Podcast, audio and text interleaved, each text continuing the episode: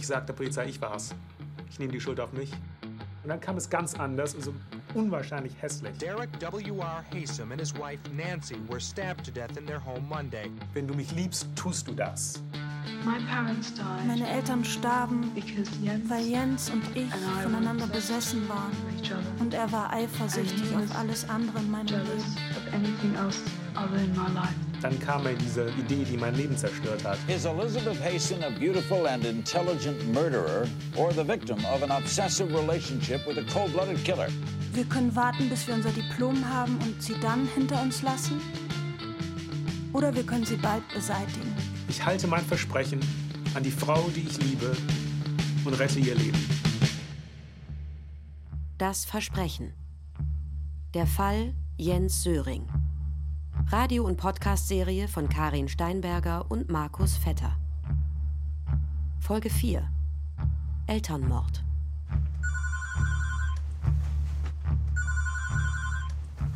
This is Global Tell Me. I have a prepaid call from Jens Zürich. Hi Jens, hier ist die Karin. Ist ja ganz schön laut bei dir. Ja, es wird gerade ein Klo repariert, direkt neben dem Telefon. das Gefängnis wurde ähm, Anfang der 80er Jahre gebaut und ähm, es zerfällt langsam. Aber Klos werden immer noch repariert. Wie schaut denn dein Zimmer aus? Was hat denn das für eine Farbe? Alles grau. Wie, wie alles andere, es, es dreht sich darum, äh, was, was kann man billig bekommen. Hier in Virginia, denke ich, ähm, kommt das Grau vom Militär. Die haben ja sehr viele ähm, äh, äh, Militärbasen hier in Virginia und, und Werften und so weiter. Und ähm, da wird also sehr viel graue Farbe hergestellt für, für, für, ähm, für all die äh, Militäreinrichtungen. Und äh, da gibt es wohl äh, billig graue Farbe zu kaufen. Die Zelle ist ähm, etwa zweieinhalb Meter breit und etwa dreieinhalb Meter lang, also winzig klein. Da steht ein Doppelbett drin, ein Klo und ein Schrank und ein Stuhl. Und damit ist das Ding voll. Man kann sich nicht bewegen. Es gibt es ist, ist, äh, ein Waschbecken ist auch noch drin. Es, also es, man kann sich nicht bewegen. Das ist eine es wäre, eine, es wäre eine kleine Zelle gewesen für einen Mann, aber sie haben eben zwei Mann reingesteckt. Mein Zellenmitbewohner ist Anfang 60, der hat ähm, äh, der ist, ähm, der ist Aspergers Syndrom, das ist also eine Art äh, Autismus. Ähm, der hat also Kommunikationsschwierigkeiten und ähm, weil er äh, Anfang 60 ist, hat er auch noch äh, Alzheimers entwickelt und obendrauf ähm, bekommt er jeden Morgen äh, Medikamente für seine schweren Depressionen. Das ist also ein, auch gar nicht so ungewöhnlich hier in den Vereinigten Staaten. Ähm, den offiziellen Statistiken zufolge sind ein Viertel der Gefängnisinsassen geistig, geisteskrank oder geistesbehindert. Mein Zellenmitbewohner ist beides. Ähm, Deine Familie ja. ist relativ kaputt, oder? Ja, kann man wohl sagen. Ich habe keinen Kontakt zu meiner Familie gehabt seit 17 Jahren. Wobei ich sagen muss, die ersten 16 Jahre haben, haben, ähm, haben die mich wirklich äh, vorbildlich unterstützt. Die ersten 16 Jahre waren vorbildlich, aber die, dann gab es einen Bruch mit meinem Vater und meinem Bruder. Ähm, jetzt habe ich seit 17, 16 Jahren, 16, 17 Jahren keinen Kontakt mehr zu denen. Mein Name ist Karin Steinberger, ich bin Reporterin der Seite 3 der Süddeutschen Zeitung und ich mache hier zusammen mit Markus Vetter, dem Filmemacher, den Podcast für den NDR und SWR. Die ganze Geschichte hat ja die Familie Söring komplett kaputt gemacht. Also sein Vater und sein Bruder, sein kleinerer Bruder, waren jeden Tag in seinem Prozess, als er 1990 in die USA ausgeliefert wurde. Und man sieht dem Vater richtig an, der hat Augenringe, also man sieht ihn an, wie es ihm geht und wie sie da kämpfen. Die Mutter war nicht da, weil sie sehr krank war. Und mittlerweile besteht kein Kontakt mehr zur Familie. Also Jens hat keinen Kontakt mehr zu seinem Bruder. der mehr oder weniger verleugnet, dass er einen Bruder hat. Und er hat keinen Kontakt mehr zu seinem Vater, der mittlerweile auch sehr krank ist, eine andere Frau hat und nichts mehr mit ihm zu tun hat. Also das Ganze ist ein Familienstreit, der Jahre später ausbrach, aber jetzt auch, glaube ich, nicht mehr zu kitten ist. Also wir haben es probiert. Ich habe dem Vater auch den Film geschickt. Aber er hat gesagt, er kann ihn sich nicht anschauen. Er schafft es nicht. Er hat ihn sich zehn Minuten angeschaut und hat dann aufgehört. Nee, ich glaube nicht mal. Er hatte eine Minute oder so. Er hat gesagt, er schafft es nicht. Geht nicht. Diese Familie ist kaputt. Die Haysom-Familie ist genauso kaputt. Klar, erstens sind die Eltern ermordet worden. Und wie auch immer es gelaufen ist, dass Elizabeth wollte, dass ihre Eltern sterben, ist sehr unbestritten. Das hat sie auch sehr, sehr oft geschrieben in ihren Briefen und auch vor Gericht gesagt. Also sie wollte diese Eltern nicht mehr haben. Ihre Brüder haben vor Gericht ausgesagt, dass sie glauben, ihre Schwester lügt. Und nach dem Urteil haben sie auch gesagt, sie könnten auch mit einer Todesstrafe leben und würden sie nochmal küssen und umarmen und dann zum elektrischen Stuhl führen. Das, was Jens nicht gekonnt hätte, hätten sich die Halbbrüder durchaus vorstellen können. Auf jeden Fall ist die Haysom-Familie auch kaputt. Ja, und Son, Rich Son war der Erste, der kontaktiert worden ist von dem Vater. Die sind gemeinsam dann in das Studentenwohnheim gefahren und haben dort auch Kim getroffen und haben dort eigentlich Mitbewohner getroffen. Und ihnen ist dann erst klar geworden, was eigentlich passiert ist, dass es gerade diesen bestialischen Mord gab. I was working at that weekend in which Jens's father called me. Ich arbeitete an dem Wochenende, als mich Jens Vater anrief. Rich Zorn, ehemaliger stellvertretender Generalstaatsanwalt und ein Freund der Familie Söring. Jens ist im selben Alter wie mein mittleres Kind. Die Jungs waren elf oder zwölf. Jens Vater war ein hoher Regierungsbeamter im deutschen Konsulat in Atlanta. Er sagte, ich habe ein Problem. Würdest du mich vom Flughafen abholen? Ich sagte, natürlich würde ich. Es war ein schrecklicher Tag. Wir fuhren zur University of Virginia und auf dem Weg dorthin erzählte er mir, was passiert war. Jens hatte die University of Virginia verlassen und ich sah Klaus zusammenbrechen. Er war völlig aufgelöst. Denn erst da realisierte er, wie schrecklich ernst die Lage war. Da war ich plötzlich auf Flucht international und musste irgendwo Geld herbekommen. Typisch Elizabeth, die wollte natürlich Drogendeals machen. Und äh, in Thailand, sowas Verrücktes. Also das habe ich ihr also ausreden können. Elizabeth hatte einen kanadischen Pass und einen kanadischen Führerschein. Und die haben wir also nachdrucken lassen. Da konnten wir also jeden Namen, den wir wollten, reintippen, Foto drauf. Stempel haben wir uns auch machen lassen. Und sind nach England geflogen und haben massenweise Schecks ausgegeben, die nicht gedeckt waren.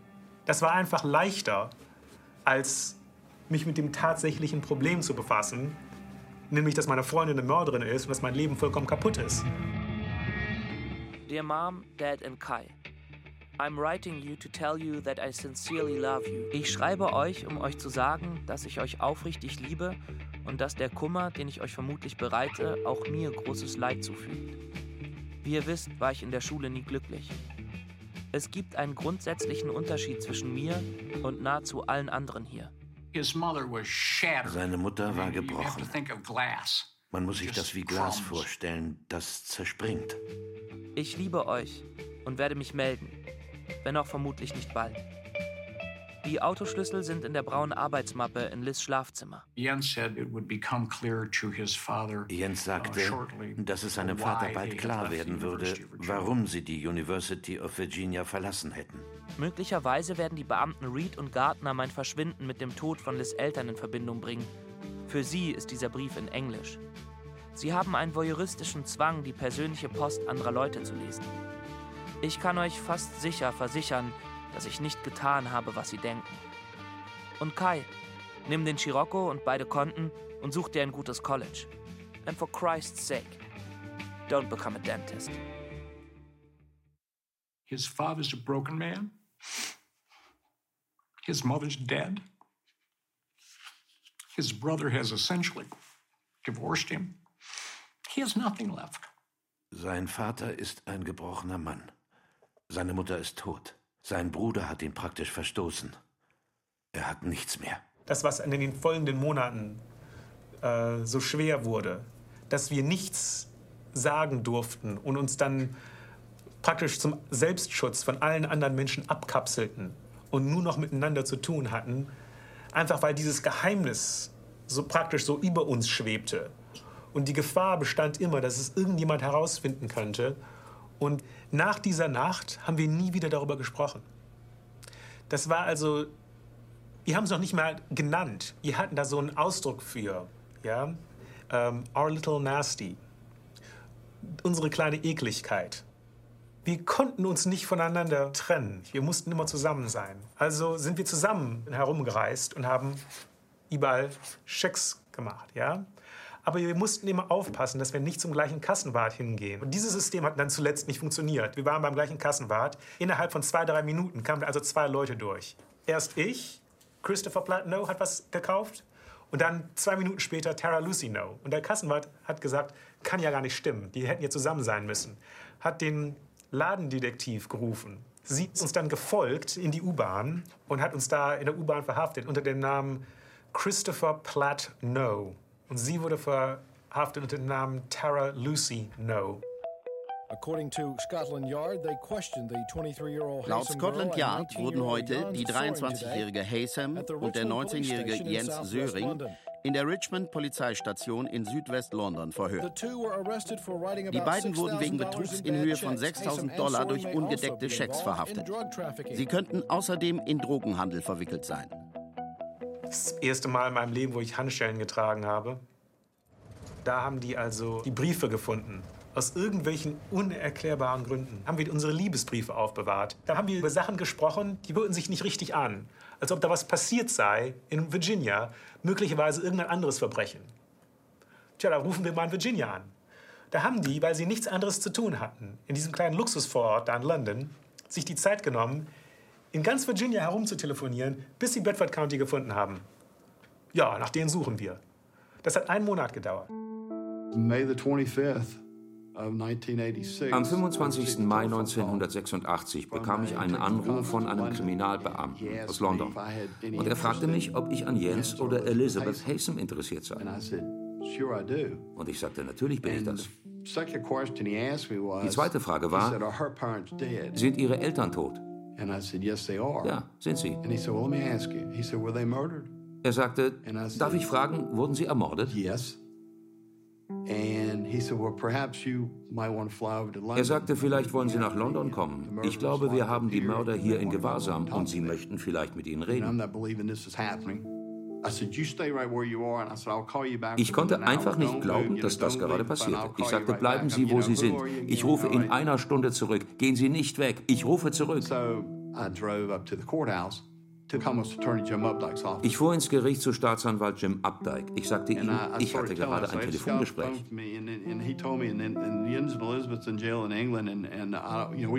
Jens und Elizabeth sind im Gefängnis in England. Wir müssen dahin.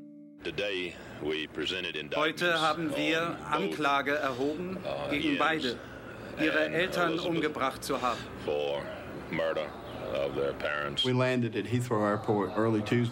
Wir landeten Dienstagmorgen in London Heathrow. Detective Constable Terry Wright und Sergeant Beaver trafen sich mit uns. Innerhalb von fünf Minuten fingen sie an, die Briefe herauszuholen. In den nächsten Tagen verhörten wir Jens und Elizabeth vier, fünf Mal.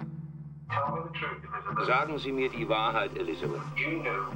Sie wussten an diesem Morgen, dass er auf Konfrontation mit Ihren Eltern gehen würde. Das wusste ich nicht. Und dass Ihre Eltern vermutlich sterben würden aufgrund dieser Begegnung. Sie wussten, dass er es tun würde, oder? Wussten Sie es? Ich habe es selbst getan. Erzählen Sie Quatsch. Sagen Sie mir die Wahrheit und schauen Sie mich an. Sie wussten, dass es passieren würde und sie bauten ein Alibi, während er das Verbrechen beging. Da habe ich einfach dem Ricky Gardner gesagt, dass ich es war. Ich dachte, ich sei ein Held. Ich dachte, ich sei ein ganz toller Kerl und rette ihr Leben. Was vor mir war, das war Elizabeth. Eine schöne junge Frau, die ich schrecklich liebte und die in Todesgefahr war. Was mache ich, um sie zu retten? Ich dachte, hier sei meine große Chance, meine Liebe zu beweisen, indem ich die Schuld auf mich nehme. Und in Deutschland müsste ich dann Jugendstrafe absitzen. Der Chuck Reed hat was Schönes dazu gesagt. Er hat gestanden, sie hat gestanden.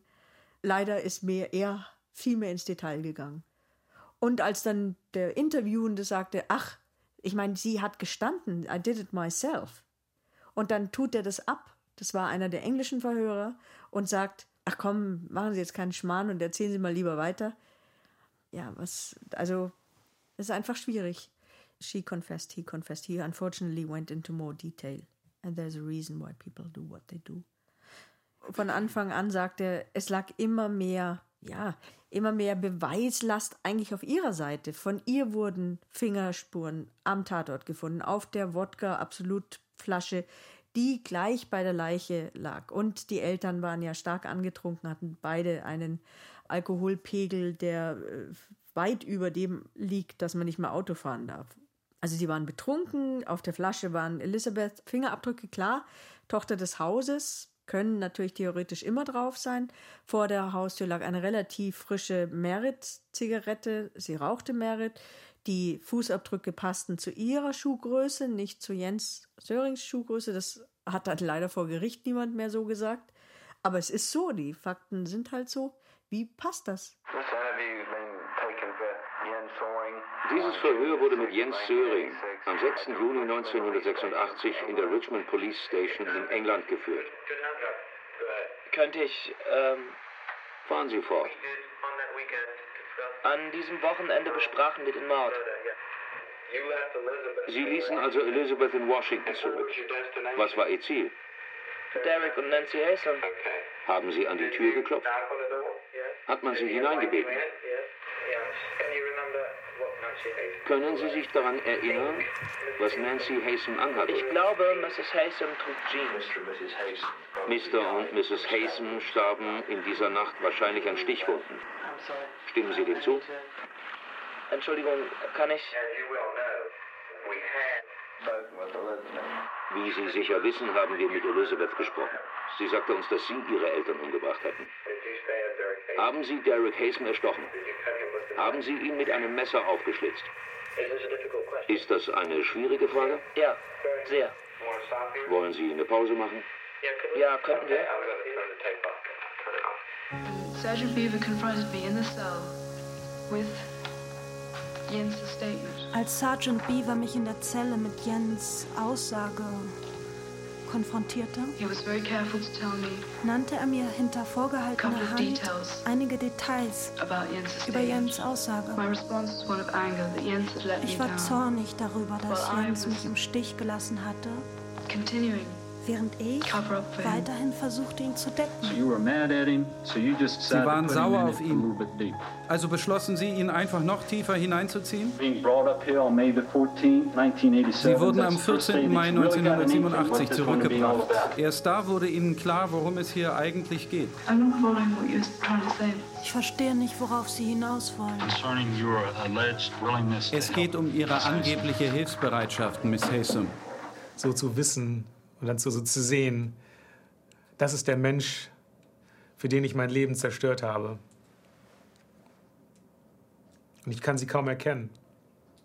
Und sie tut alles, alles, was sie kann, um mich immer noch weiter zu zerstören. When I came over here, I believed that if I was convicted of this murder with Jens, that he would also have to be convicted and that he would not be able to give him a second degree murder conviction. Als ich hierher kam, dachte ich, sollte ich verurteilt werden für diesen Mord mit Jens, dass er auch verurteilt werden müsste und nicht mit einem milderen Urteil davonkommen dürfe.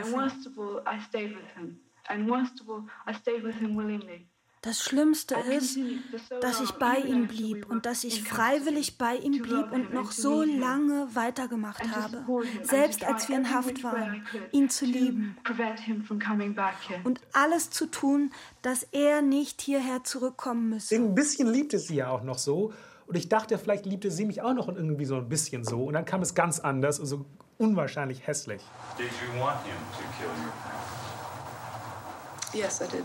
Wollten Sie, dass er Ihre Eltern umbringt? Ja, das wollte ich. I was much more concerned Ich war viel that he would besorgter, not dass er sie nicht töten than würde, that he would, als dass er sie tötet, um, weil Warum?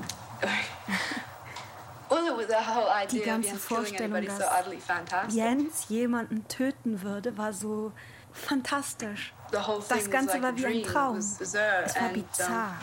Und ich war viel besorgter, dass meine Eltern erfahren, dass ich mit Jens in Washington war. Was passierte dann? Er kam zurück. Er sagte, er habe meine. Eltern umgebracht. Er sagte, dass mein Vater einfach nicht sterben wollte. Wir gingen zurück aufs. Zimmer. Jens ging in die Dusche. Und Sie? Ich war krank. Haben Sie der Polizei etwas darüber gesagt, was Sie gerade der Jury erzählt haben? No, I did not. Um, Nein, habe ich nicht. I um, Ich habe gelogen über. I, I lied about some, Sie wissen schon, you know, was passiert what ist. happened. Ich habe es geleugnet. I denied it. I had nothing to do with it. Ich meine, ich hatte diese Frau ganz schrecklich geliebt. Ich meine, letztlich war ich ein dummer Junge, den sie da in diese Sache reingezogen hat.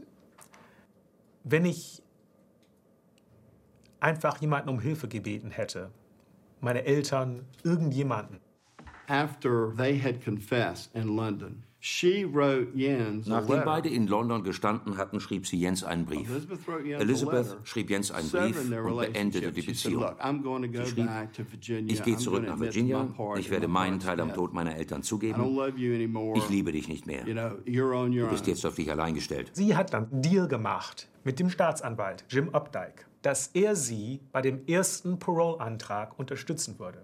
Wenn sie dann auch noch gegen mich aussagt, macht er das für sie. Und es war auch damals für sie ein sehr guter Deal. Denn sonst würde sie gebraten im elektrischen Stuhl. Diesen Deal hat sie gemacht, als noch in Virginia 40 Prozent aller Antragsteller bei Parole rauskamen. Elizabeth Haysom has told prosecutors she would be willing to testify against Elizabeth her former Haysom sagte der Staatsanwaltschaft, dass sie bereit sei, gegen ihren Ex-Freund Jens Söring auszusagen.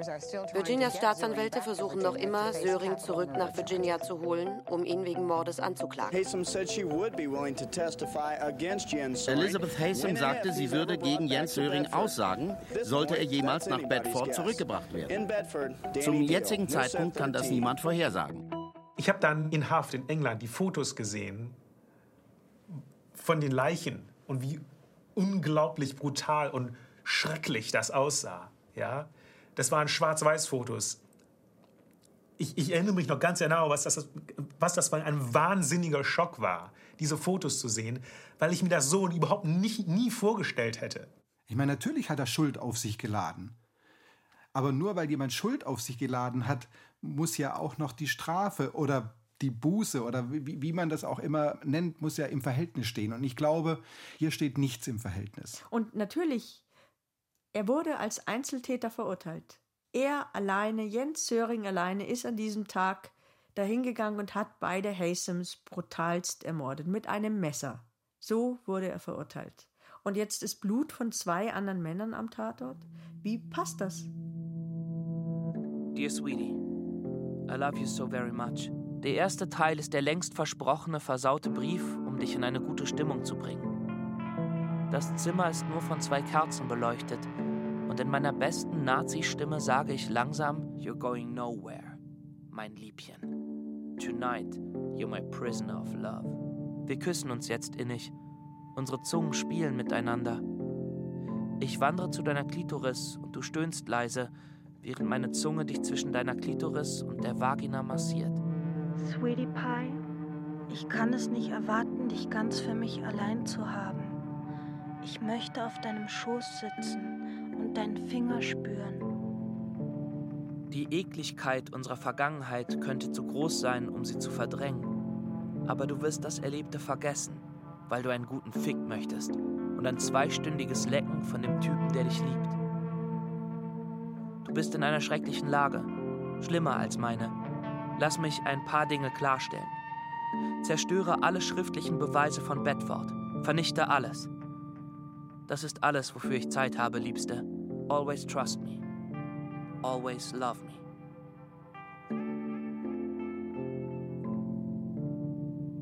Das Versprechen. Der Fall Jens Söring. Radio- und Podcast-Serie von Karin Steinberger und Markus Vetter. Folge 4.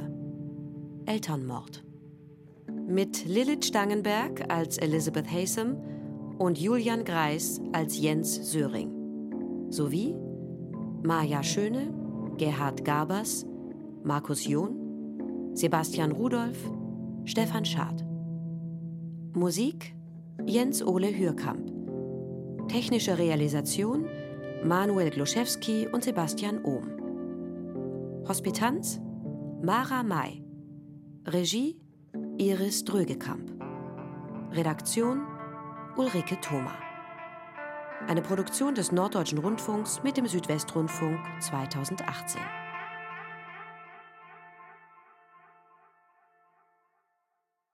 Mehr Informationen auf ndr.de-das Versprechen. Und dasversprechen.de